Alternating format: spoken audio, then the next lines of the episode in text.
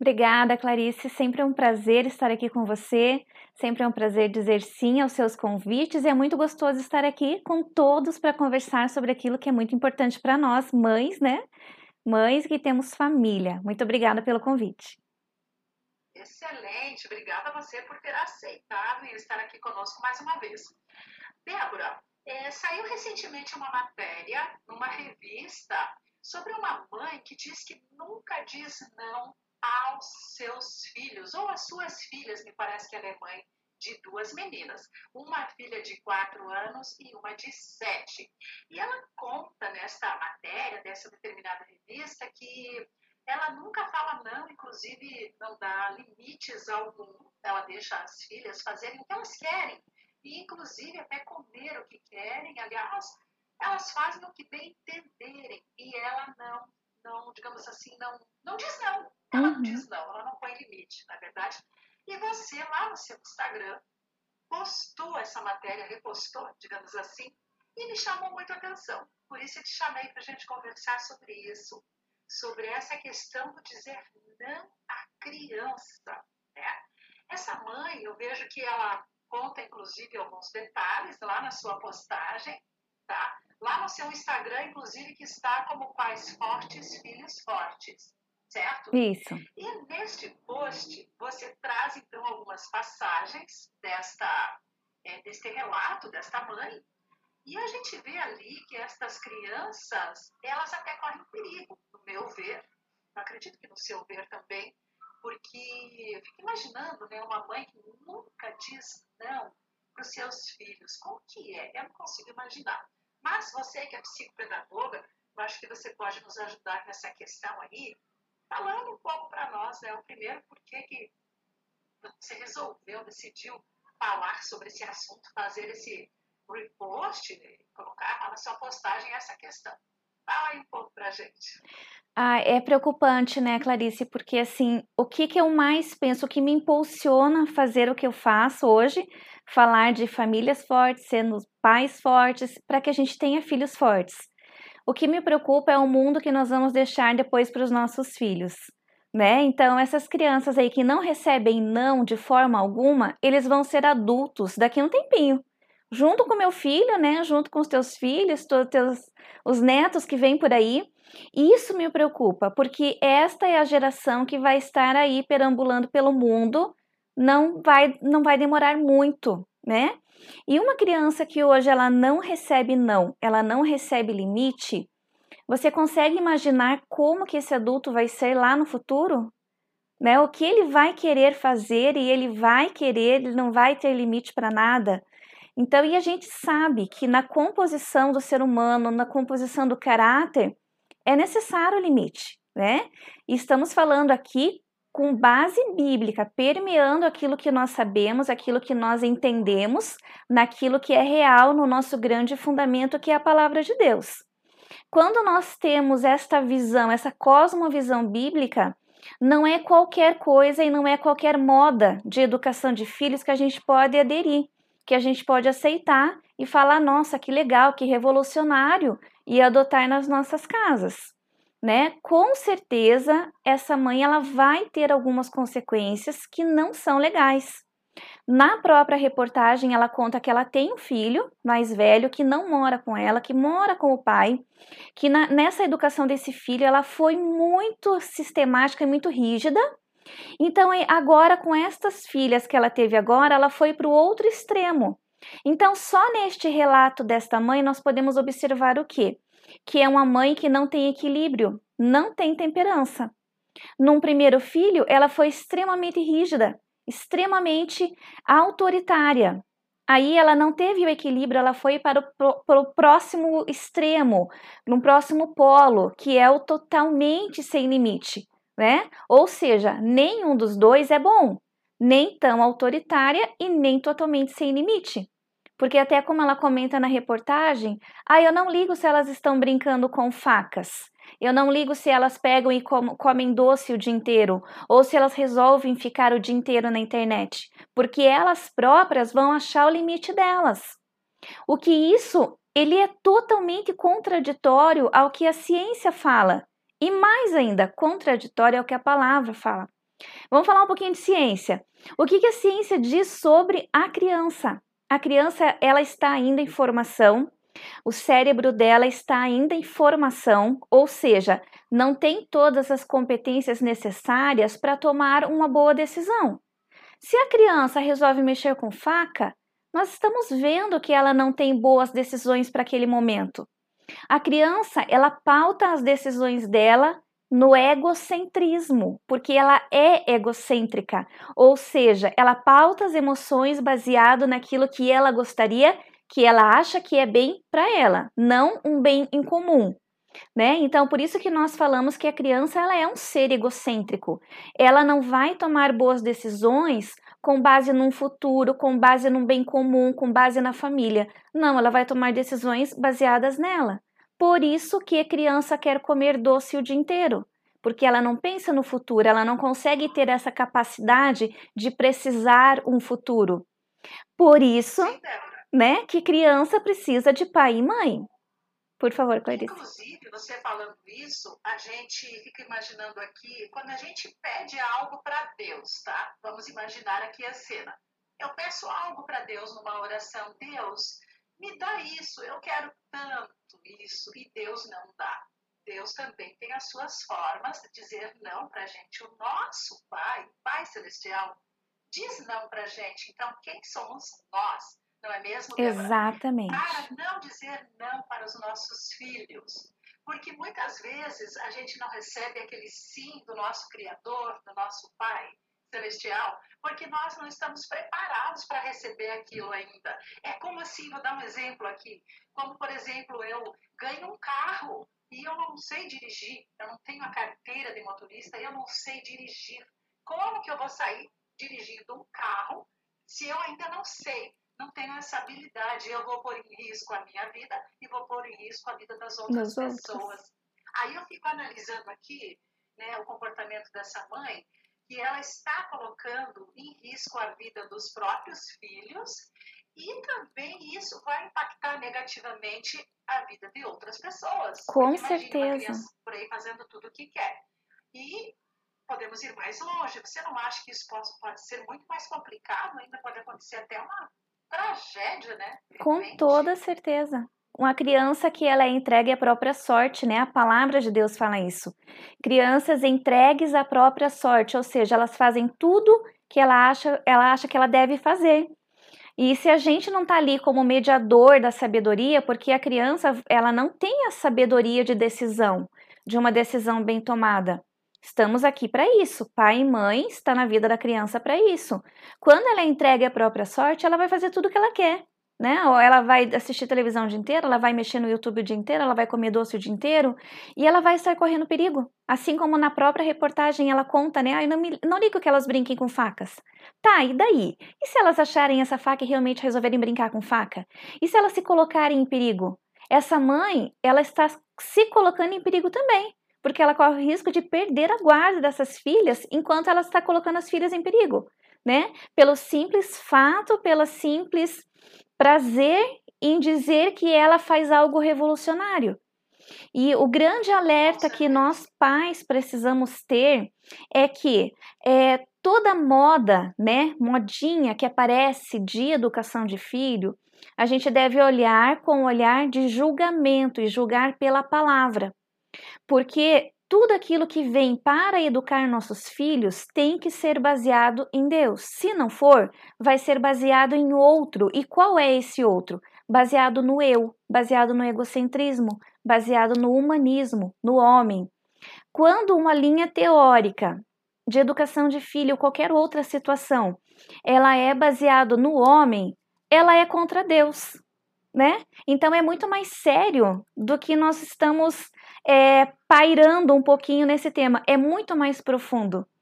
Quando eu não ensino o meu filho a fazer aquilo que ele tem que fazer, lá em Tiago, se não me engano, fala assim: se eu não faço aquilo que eu devo fazer, eu estou pecando. Se eu, como mãe, não faço aquilo que eu devo fazer como mãe, que é estabelecer limite, que é educar meu filho, eu estou pecando.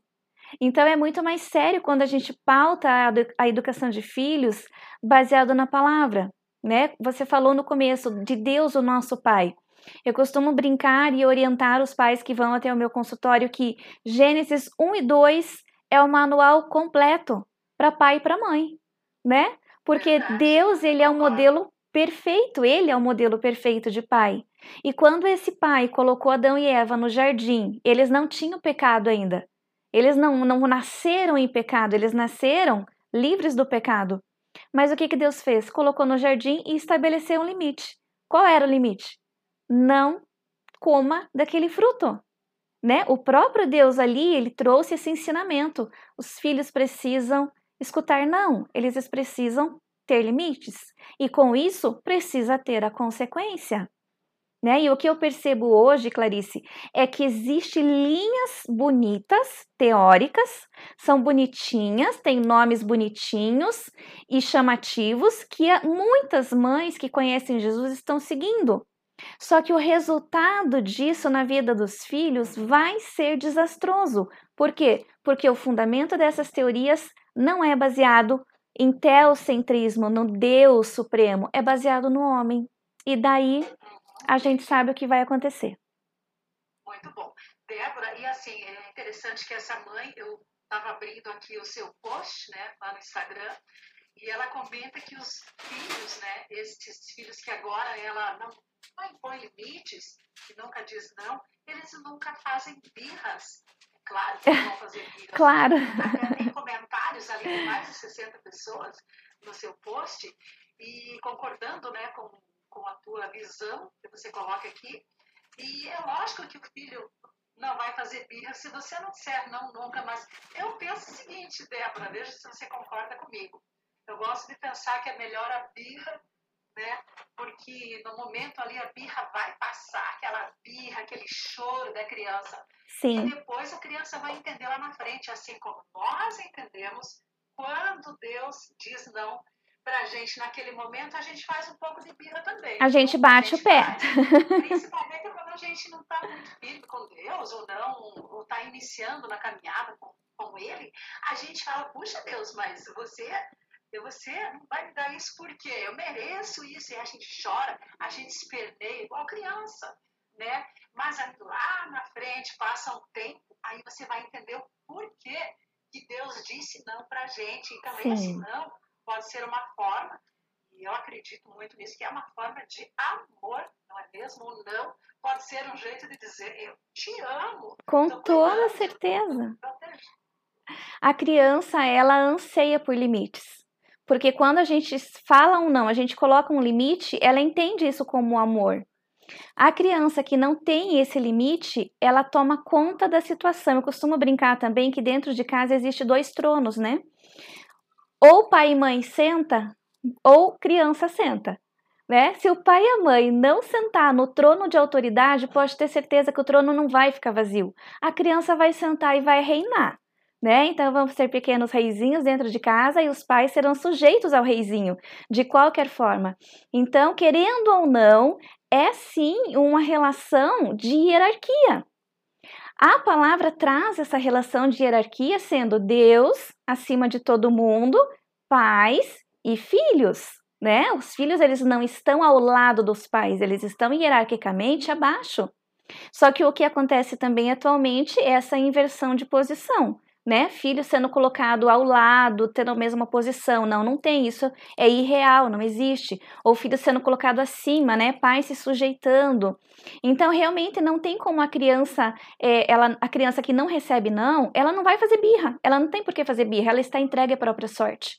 Né? Ela vai bater o pé, ela vai gritar, ela vai se espernear quando ela for colocada no limite correto, porque ela é egocêntrica, ela quer fazer aquilo que faz bem para ela mesma, sem olhar as consequências. Sim, é interessante, né, quando a gente começa a falar nesse assunto, porque a ciência traz, e eu amo a ciência também, sou uma estudiosa, uma pesquisadora, tô, amo a minha pós-graduação de ciência da felicidade, que traz muita psicologia positiva, e a gente vê ali que vários relatos, vários artigos que trazem, e quando eu digo muito não também para a criança, é lógico que eu vou tornar essa criança, uma criança, quando ela crescer, o comportamento dela pode ser que ela tenha alguns problemas no comportamento, alguns bloqueios, né, de, certa, de fazer certas atividades, porque essa criança ouviu muitos nãos durante a infância dela. Mas aí eu vejo também que precisa ter um limite, né? Claro, a gente também não vai dizer é, só não e nem só sim, né? Então eu queria que você falasse um pouquinho, você que também é uma estudiosa, pesquisadora e professora nessa área também, fale um pouquinho sobre essa questão aí do equilíbrio, né? Porque eu também, toda vez dizer um só sim ou só não, não dá, né? Precisamos aí trazer essa... Eu vejo assim como uma linha muito tênue, né? Sim. Entre o sim e o não. E como que a gente trabalha essa questão na prática, então, Débora, com os nossos filhos? Fala aí para as mãezinhas que estão aí, né, com os filhos ainda pequenos, ainda em formação, ainda na educação.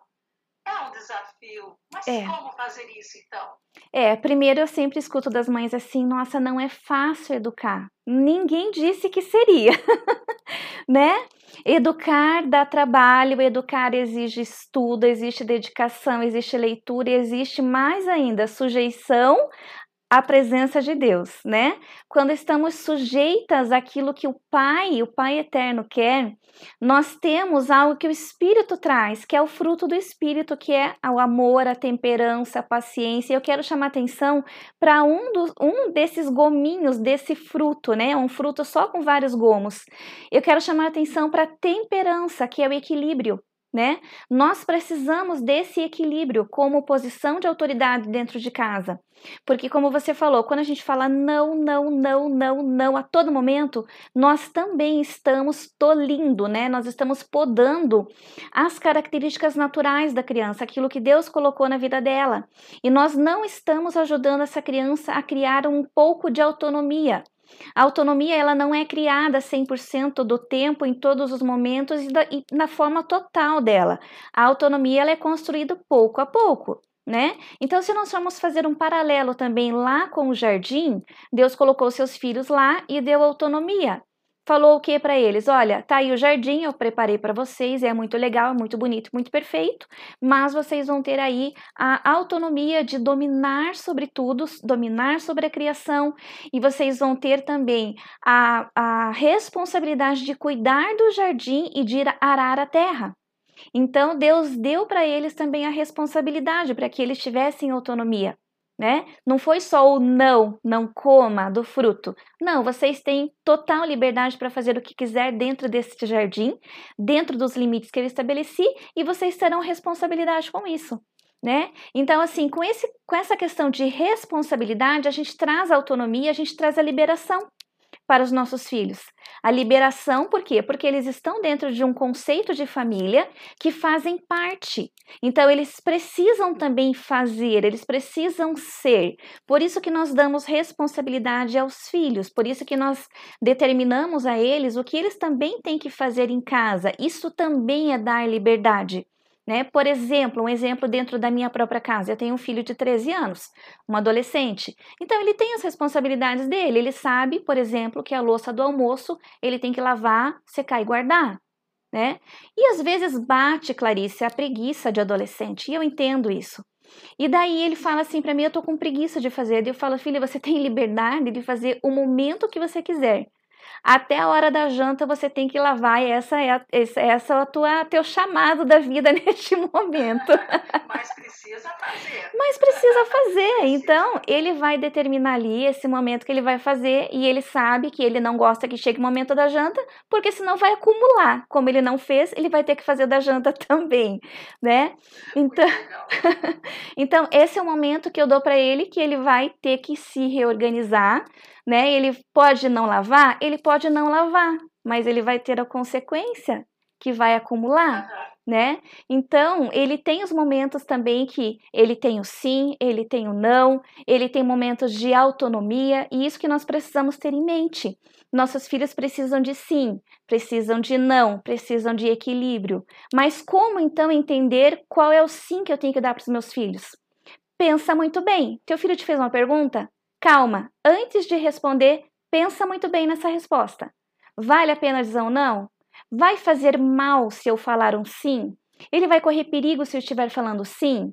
Então pensa nas consequências, porque uma vez que você falou sim, confirma que é o sim. Uma vez que você falou não, confirma o teu não e vai até o final. Então, a, co a coerência na resposta tem que ser muito de sabedoria, muito do pensar e não fazer isso de forma impulsiva. Né? Eu conheço muitas mães que a criança pede tal coisa, está na metade do pedido, a mãe já está falando não, não, não. Mas espera aí, por que esse não? Né? Pensa bem. Né? Então, tem, tem, tem situações e tem regras que tem que ter clareza na nossa mente. E isso que ele vai me pedir Todas as vezes que me pedir isso, a resposta vai ser não. Por isso, por isso, por isso. Mas tem coisas que a resposta vai ser sim. Tem pedidos que depende do dia, pode ser sim, mas depende do dia, tem que ser não. Então, o que, que tem que ser comunicado para as crianças também é: olha, confia no que a mãe e o pai estão te falando, confia. Nós amamos você. Nós sabemos o que é bom para você. Então, por mais que hoje eu te fale não, amanhã eu posso falar sim, por causa de, dessa situação que pode ser flexível ou não. Né? E o que acontece, Clarice, muitas vezes é, é uma fala da seguinte forma: sempre explique para os teus filhos o porquê do sim o porquê do não. Tá, eu concordo com isso em partes, tá? O que, que eu costumo falar para o meu filho? Filho, por mais que hoje eu não possa te explicar, que agora eu não possa te explicar, que hoje não, que naquele momento em específico eu não pude explicar para você, apenas olhe nos meus olhos, confie na minha resposta e saiba que eu estou fazendo o melhor. Porque depois, no momento oportuno, eu vou poder te explicar. Porque não é sempre que nós podemos explicar para a criança, né? Às Você vezes. Algo muito importante. É. A confiança. Olha só, e eu trago de novo aqui essa confiança que nós temos em Deus, né? Quando a gente aprende a conhecer o nosso Pai, o que que acontece? Eu confio no meu Pai que me criou, no meu Criador. Então, se ele falar não para mim, eu vou saber que a vontade dele é boa, perfeita e agradável. Se o meu pai, né, a minha mãe me falam que isso não é bom para mim, eu vou confiar porque eles me amam, eu o amo e eu confio. Olha, fechou com chave de ouro esse bate-papo. Adorei isso tudo que você trouxe aqui para gente, essa questão aí também da confiança, de trazer essa confiança para os nossos filhos. E eles percebem, não é mesmo?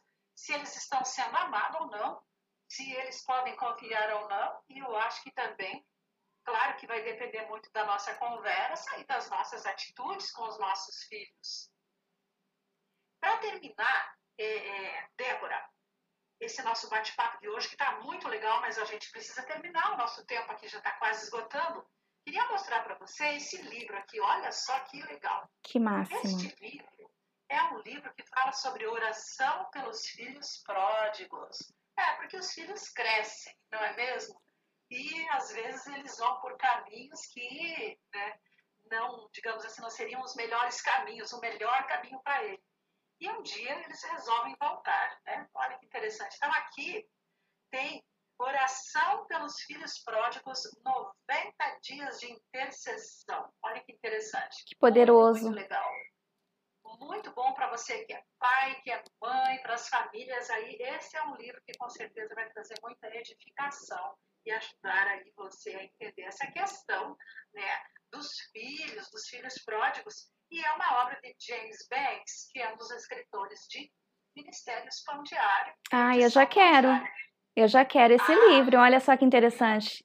E indico também a todas as mães, porque os filhos crescem, como você falou, e aí eles tomam as decisões, né? E o nosso papel de mãe é ficar onde? Na intercessão, né? Porque eles para que eles voltem ao caminho. Nossa, amei esse livro, Clarice. Não, esse já é seu, Débora. Opa! Aqui, esse já é seu, já fica separadinho aqui para você. Que delícia. Muito legal esse nosso bate-papo de hoje. A Débora falando lá da casa dela, né, Débora? Sim. E eu aqui dos estúdios da Rede Super de televisão. Ainda estamos fazendo algumas entrevistas remotamente, mas está sendo muito bom porque não deixamos de fazer e trazer aí os assuntos relevantes para os nossos amigos aí do Vida e Atitude. Débora, muito obrigada pela tua participação mais uma vez aqui no programa. Que Deus abençoe você, sucesso no seu projeto Pais Fortes, Filhos Fortes, e que a gente possa cada vez mais realmente, todo mundo aí ficar muito forte, né? Forte, edificado cada vez mais na presença de Deus e levando sempre muito a sério esses valores cristãos, que são os valores que nós acreditamos. Sim, eu que agradeço, eu que agradeço de, de coração, Clarice, porque eu amo estar aqui com você. Veja que esse tempo já passou tão rapidinho, parece que passou um minuto e a nossa conversa podia render mais umas duas horas aqui, né, de conversa, de tão gostoso que é.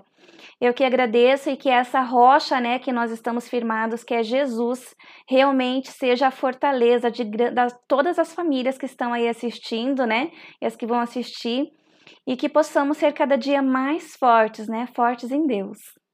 Eu agradeço. Amém. Obrigada. Obrigada, valeu Obrigada. E eu agora me despeço de você, meu querido amigo aí, que acompanhou todo esse nosso bate-papo. E não esqueça de entrar lá no site pãodiário.org, entre lá nas redes sociais de Ministérios Pão Diário e saiba mais como adquirir este precioso livro sobre oração pelos filhos pródigos. Tá bom? É isso. Hoje nós vamos ficando por aqui, mas eu te espero no nosso próximo episódio do Vida e Atitude. Deus abençoe.